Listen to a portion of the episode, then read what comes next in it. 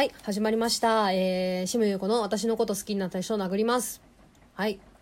こんにちは、シムです。はい、今日もね、みんなのことぶん殴っていきたいと思います。ぶん殴っていきたいんですけど、あのね、やっぱ今日、あのー、これ今、今日撮って今日配信してるんですけどね、ね、皆さんご存知の通り、今日今台風が来ておりますので、今はもう一日中家に引きこもってるんですけど、ね、もう、ね、もう雨戸も締め切ってるからね、もう時計がなかったらもう今が何時かも全然わからない状態でねなんかちょっと今気が狂いそうになってます。はい。というわけでね、みんなもね、多分今そんな感じだと思うのでね、あんまり今日は殴るのはやめておこうと思います。はい。えー、今日はですね、何の話しようかな。はい。えー、っとですね、昨日か。昨日ね、えー、っと、私ね、あれに行ってきたんですよ。えー、っと、私今、日本のラジオっていう劇団に所属してるんですけど、えーと、その日本のラジオの、えー、本公演10月にやる本公演今月ですね、えー、内言暴力団版のお稽古に、えー、お邪魔してきました。稽古場見学ですね。行ってまいりました。はい。えー、っとですねこの内言暴力団版という作品なんですけどえ、っとね暴力団版とは何ぞやってことなんですけどね。この内言っていう作品がまずえっ、とアガリスクエンターテイメントという劇団で、えー、2012年に上演された内言、えー、2012年版というものを元にした作品でして。あななんて言ったらいいなその内言って作品がとアガリスクで本公演で何回かな？4回か、えっと、2006年に初演があってでそれの脚本を大幅改演して改編して、えー、上演されたのがその2012年にやった内言再演版なんですよ。でそれを再演翌年に再演したのが、えー、内言2013年版。でそこからまたちょっと大脚本を変えて、えー、ツアー公演で上演したのが、えっと、内言全国版ってやつで。えっ、ー、とこれがね今結構、えっと、私がアガリスクエンターテインメントという劇団にいた頃にやった作品なんですけど、えーと、これが高校生の、えーと、文化祭の話で文化祭というかその文化祭の内容を決める、えー、文化祭会議の話で文化祭実行委員会と、えー、その1年生2年生3年生各クラスのえーと、出し物をしてる各クラスの代表の会議のお話で、えーと、これがね結構高校生のお話なんですけど結構そのいろんな劇団とかアガリスク以外の劇団とか高校生とかがこう文化祭とかそれこそ文化祭とかあとその高校演劇とかでの大会とかで上演されたりとかもしている、えー、作品でございます。で、この内言暴力団版というのが、えー、その、アガリスエンターテインメントの内言を元にした、えー、全員高校生ではなく出演者全員ヤクザという作品が、えー、こちらの内言暴力団版になっております。というわけでねこの稽古場見学に行ってきたんですけどえっ、ー、とそうなんか私は今日本のラジオの人なんですけどその前にいた劇団アカリスクエンターテインメントにいた時に私も出演者として出ててとてもとても思い出深い作品ですね。はい。ねえー、っとねその稽古場見学にね行ってきたんですけどねなんなんですかねなんかもうどこから話せばいいのかな。まずその私がねまずねそのねやっぱあのその元の内言は、まあ、高校生のお話なんで高校の話なんで、まあ、キャストはまあ男女こうだ、えーと、高校生の男女13名が登場人物なんですけどこちら暴力団版なので出演者全員男性しかもあの皆さんもオーバーサーティーの、えー、いわゆるおじさま俳優13名となっております。ね。どんぐらいなのかな？幅は。多分下下が下が30いくつなのかな？いくつなのかな？多分ねそのアガリスクからその朝越っていうね俳優さんが客演で出てるんですけども朝越がねえっ、ー、と多分彼が最年少なのかな？うん。32だっけな？確か 32? 下が32で上は分かりません。でも多分オーバー40だと思います。はい。えー、っとねそんな感じなんですけどもあのね皆さんねあのねあのあれなんです。おじさま俳優だから全員ねもうね絵力がね強い。あの舞台上の絵力が強い。なんだろう全員作画ブロンソンみたいな なんか北斗の剣かなみたいな感じになってて。ねすごくあのねほんあの画伯の画に力と書いて絵力がすごく強かった。なんかもうそのね絵面だけで結構お腹いっぱいに なるぐらいねあのすごい良かったですね。あの皆様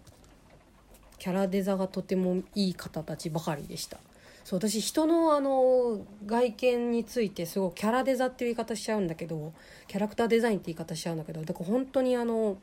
本当に皆様キャラデザがとてもいい方たちばかりであこれはいいなって思いながら見てた。そう。だからあの何て言うんだろうな。おじこう男性俳優年配の男性俳優ってさなん結構あのそんなになんだろうポジションとしてそんなにいっぱい出ないイメージなんですけど出ることもあるけどなんかそのねなんていうの？ポジションとしてさなんか言ったらそのねキャスト13人なんですけど13人全員おじさんっていうポジションでかぶってるみたいな感じなんですよ。感じなんですけどあの皆さんキャラがそれぞれ立ってるので見た目もそうだしそのキャス脚本のキャラクターもそうだしそこからその俳優さんの方が俳優の方がやってる演技演技としてもその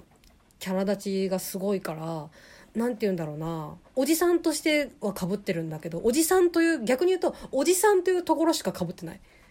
おじさんでヤクザっていうところしかかぶってない。みんなキャラクターがめっちゃ立ってる。なんかねてっていうのもねなんかその内言ってキャストが13人なんですけどその1年生と2年生と3年生それぞれの学年から、えっと、3クラス？3クラスから代表が1人。と、えっと、文化祭実行委員という立場の,、えの会議その内言という会議を進行する側の人が4人いてだからその代表者9人とえー、っと会議の運営側が4人。プラス10だからえ計13人。計13人っていうあの登場人物なんですけどその暴力団版の方の13人にもそれぞれその元の内言と対応してるらしくてそれぞれのキャラクターが。だから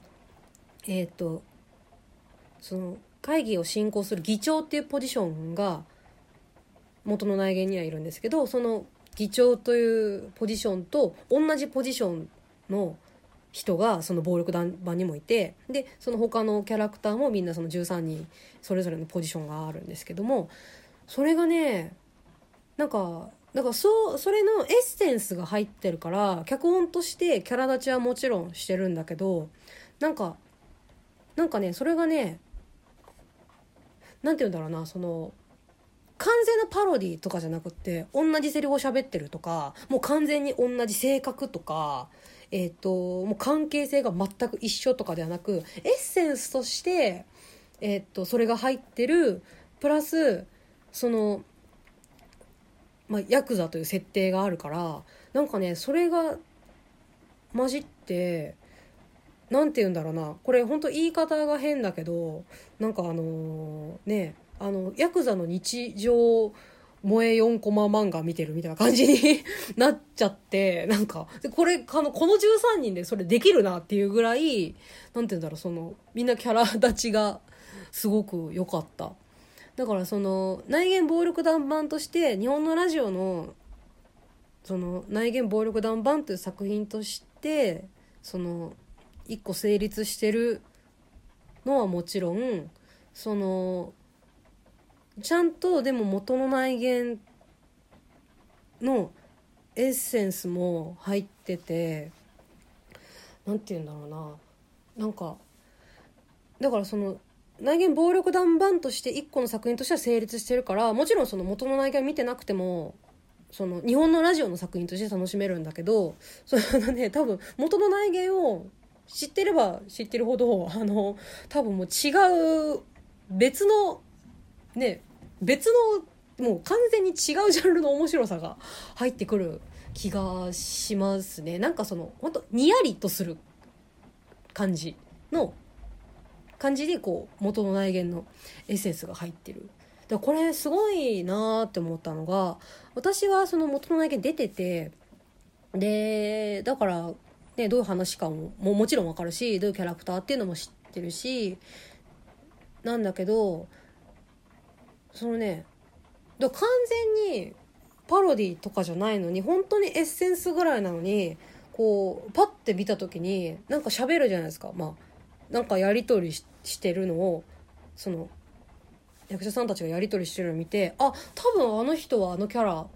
だろうなっていうのがすぐ分かった。まあその稽古場行く前にも何人かは知ってたんですけどそのこの人はこのこれに対応したこのキャラのポジションの役をやるっていうのは何人か知ってたんですけど3人ぐらい。でもそれ以外の方はもうほんとパッて見ただけで分かった。なんかだからその性格とか全く一緒にしてるわけではないのになんかパッて見てあ多分これ海の家だなとか すぐ分かった。なんかあれはねすごいなって思った。だから八代さんがな八代さんがっていうかななんだろうななんかへえ内言のキャラクターをヤクザにしたらこうなるんだっていう。面白さが謎の面白さがありましたね。っていうかマジであのね八代さん本家取りうまって思いましたね。なんて言うんだろうそのだからもう完全に原作どこやねんみたいなのでもないしないけどそのちゃんと一個の作品として成立してるからなんか本当にこの人本家取りうまいなって思った。ね原作ありきの結構書いてますしね。この間の公演もそうだし駆け込み訴えとか少女地獄とかあとねその私がさ一番最初に出た津山事件というのもねもともとある猟奇事えっ、と津山30人殺しのが元になったりするしね。あれもねよく今考えたらすごい上手だなって思ってさなんか全く同じってわけではないのすごいねこうさあの事件をさこうあの事件をもちどう何をどうモチーフにしたらさあの事件がさ女子校の演劇部の合宿の話になるのみたいなのがねすごい面白かったなっていう記憶があるんですけどその津山事件をやってる時にね。っていうのと同じ感想をねすごく抱きましたね。その何をどうしたらこの高校生の会議劇が みんなヤクザになるの？みたいな。のはすごいね。あやっぱすごいなって思いました。なんか本当にその本家取りとか肝骨だったりとかがめっちゃうまい人だなと思ってたんですけどあのより思いましたね。元を元を知ってるだけに知ってるとか知りすぎてるだけに。はい。めちゃめちゃ面白かったですね。もうほんあのね本当にね役者さんがみんな良かったですね。あのねやっぱお声がいいみんな。あのね声がいいみんな。これ本当バカみたいな思うんですけど本当にねすごい声が良かった。なんかだからねなんか暴言とかやっぱ口悪いですよみんな言ってることとか。言ってることわけわかんないしなんかねもうなんか殴るとかなんかねあんだこらとかそんなばっかなのに みんな声がいいからなんかね聞き心地よく聞こえちゃってねすごいそれがね面白かった。なんかでも絶対にあの13人とは本当に誰一人としてお近づきにはなりたくない。だってヤクザだもん。っていう感じがねすごく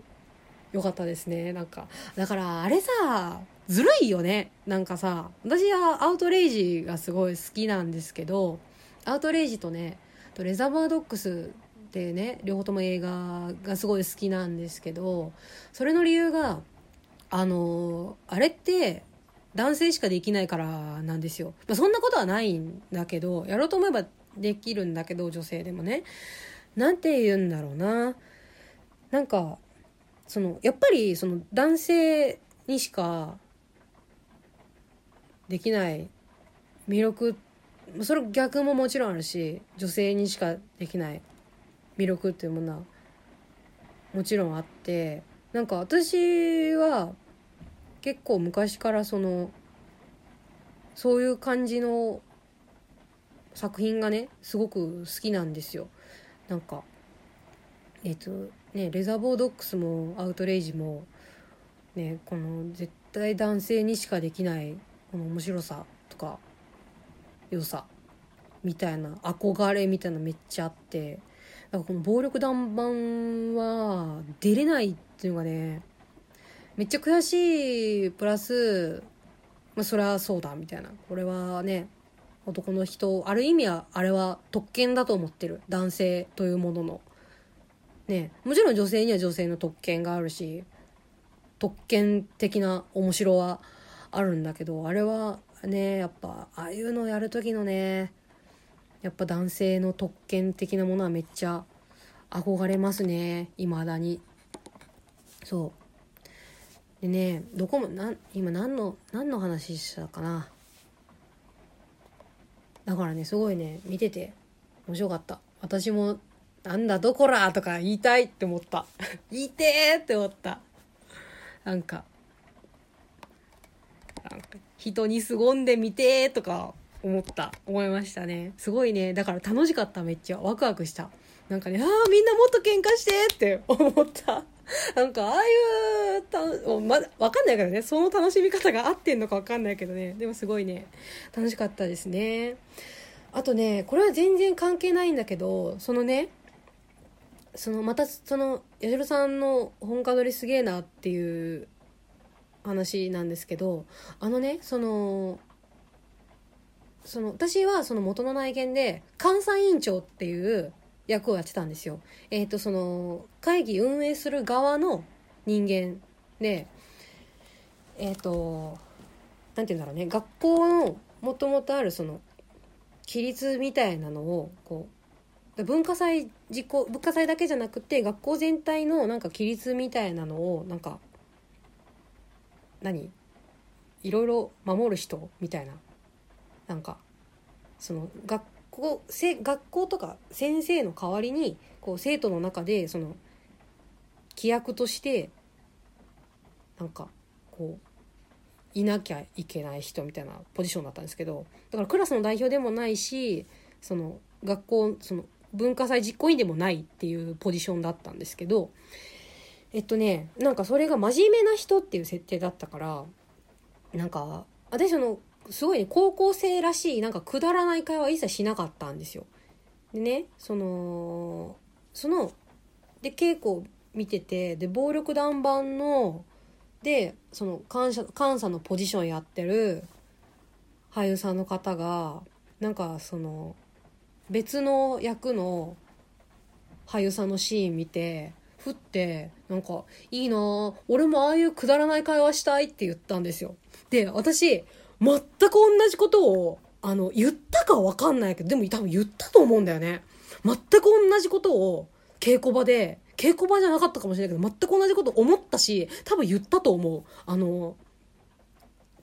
なんだろう、他のキャラクター見て、いいな、私もああいうくだらない会話したいって言った記憶があるし、なんなら、その、その俳優さんが言った、俺もああいうって言った、ああいうにで刺された、あの、俳優さんのポジションと同じ役のポジションのとこ刺して、あの、いいな、私もああいうくだらない会話したいって言ったんですよ。で、それ別にね、その、なんだろう。さっきも言ったけど、その、完全に同じシーンとかじゃないんですよ。その、に、似た、そのパ、パロディとかでもないですよ。なんだけど、な、な、なんて言ったらいいのかな。だから、だからすごくない？あの、同じこと言ってるわけでも、全く同じ流れとかにしてるわけでもないのにさ、あの、同じポジションの人が同じポジションの人に向かってなんか同じこと言ってすごくない？なんか私えー、すごって思っちゃって。八代さんすごって思っちゃって。なんでそんな偶然とはいえなんでそんなことできんの？って思ってね。なんかすごいびっくりしちゃった。ねなんかすごいね。なんかあのねこれ聞いてる人とかね。なんかやっぱあので暴力団版見に行こうかなどうしようかなって思ってる人でなんか原作見なきゃいけないのかなって思ってる人はあのん全くそんなことはないです。あのすごい正直言うと見ても見なくてもどっちでもいい。ちゃんと作品として成立してるから。なんか知ってる人はそのおまけ的なボーナストラック的な楽しみ方はできると思う。でも知らなくてもだからねだからね逆でもいいと思う。だからボール玉見に行って興味持ってもらえたらその元になった苗木を見るとかでも全然いいと思うし別に見なくてもいいと思うしでも見てくれたらまあそれは私は出てた人だから嬉しいなってなるけどね。まあで今見れる方法はあのいっぱいあるのでねそのまあその辺はね検索して探してみてください。はい。というわけでねそんだからそんなにね見なくてもねすごい楽しめるなって思った。でねとな今何分かな。もうちょっと喋れるね。うんとねあとねふって思ったのがねあのー、稽古終わりにねあの安藤さんにねえっと日本のラジオのね安藤さんにねなんか内言ってどんな感じなのみたいな。元の内言ってどんな感じなの？ももっとこんな感じとかある？みたいな。なんかその感想を聞かせてみたいな感じで聞かれた時になんかああって思って。あすごい内言だとは思ったんだけど思ったんだけど私稽古見ながら思ったんだけどその元の内言とは決定的に違うというのがあってっていうのは、えっと、アガリスクエンターテインメントがコメディ劇団だったのでこれはあの私がっていう話なんだけどね。他の人は知らんよ。そのね出てた人はね。ね劇団員とかその時の100円さんとかはわかんないけど、私はその内言というか、アガリスクの作品やるときに、まずコメディであるという大前提のもとに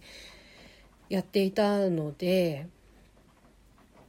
なんかね、それが、その大前提がないという時点で、そのラジオの暴力団版の内言は、内言は、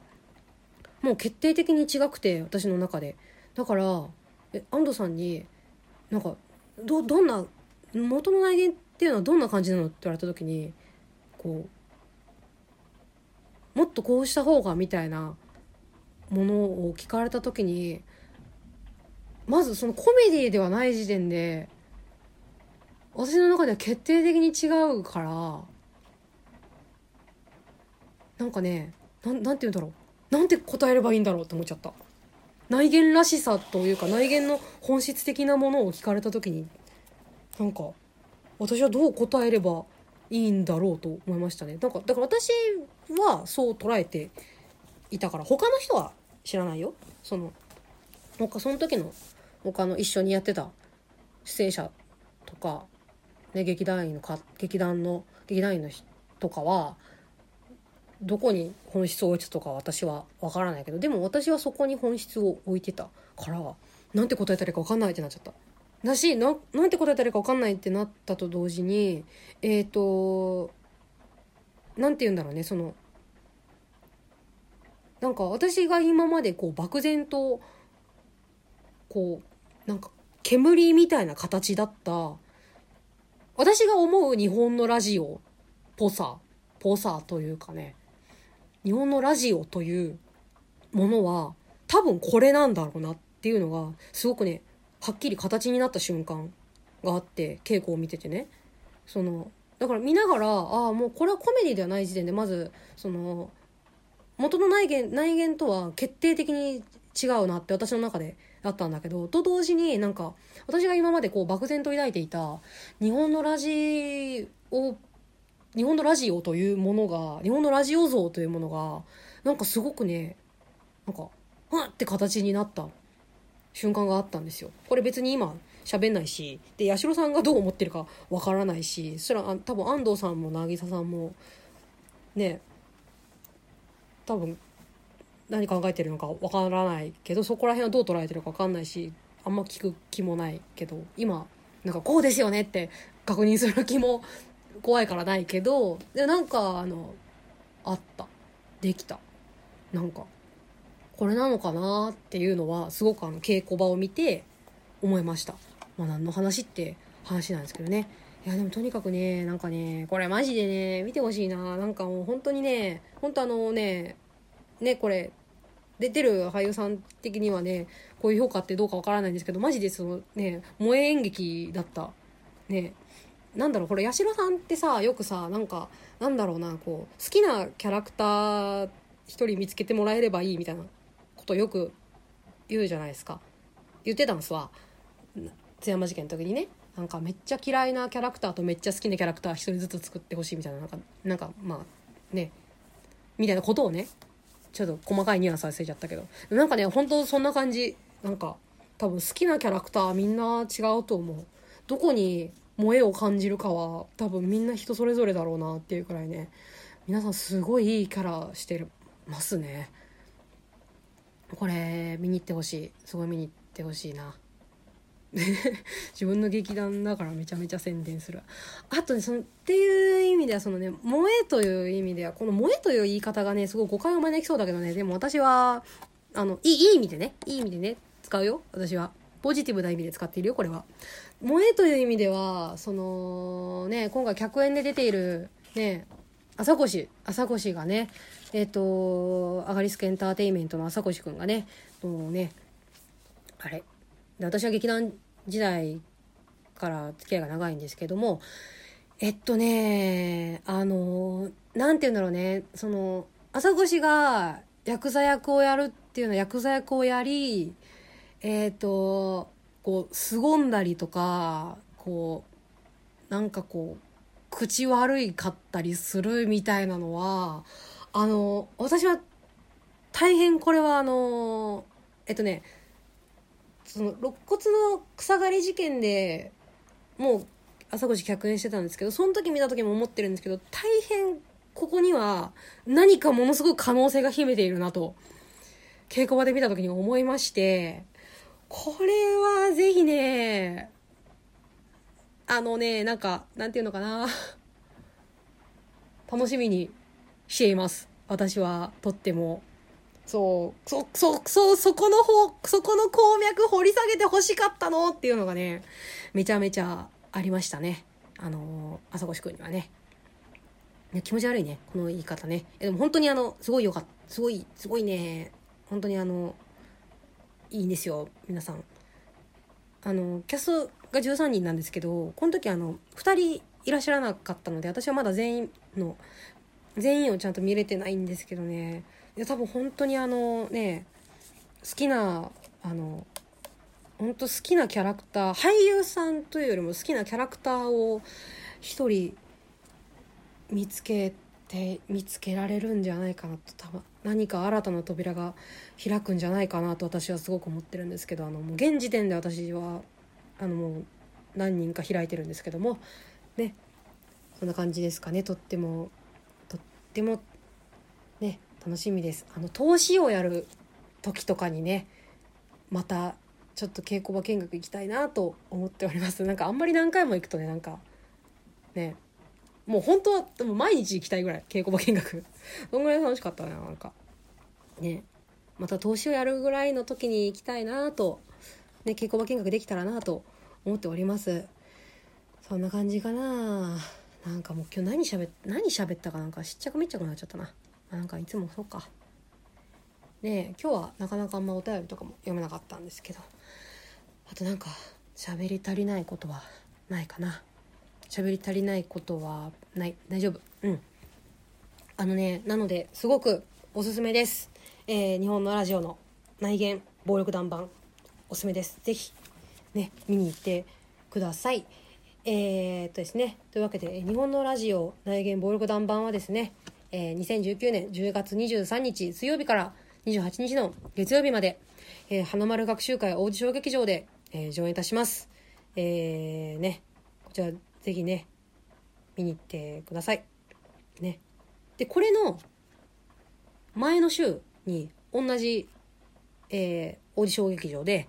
えー、加工プロデュースが、その、元になった方の内言を上演しますでこちらはでもねほとんどもうチケットが完売してるらしくてで追加公演が出たらしいのでねあのーちょっと気になってるわみたいな方いたらねぜひぜひ、ね、こちらも見に行くといいんじゃないでしょうか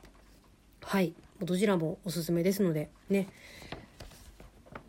なんかねちゃんとねこういう時にね発射見にじゃあちょっと見に行こうかなってなるような、ね、発言がなかなかねこううまい宣伝がねできない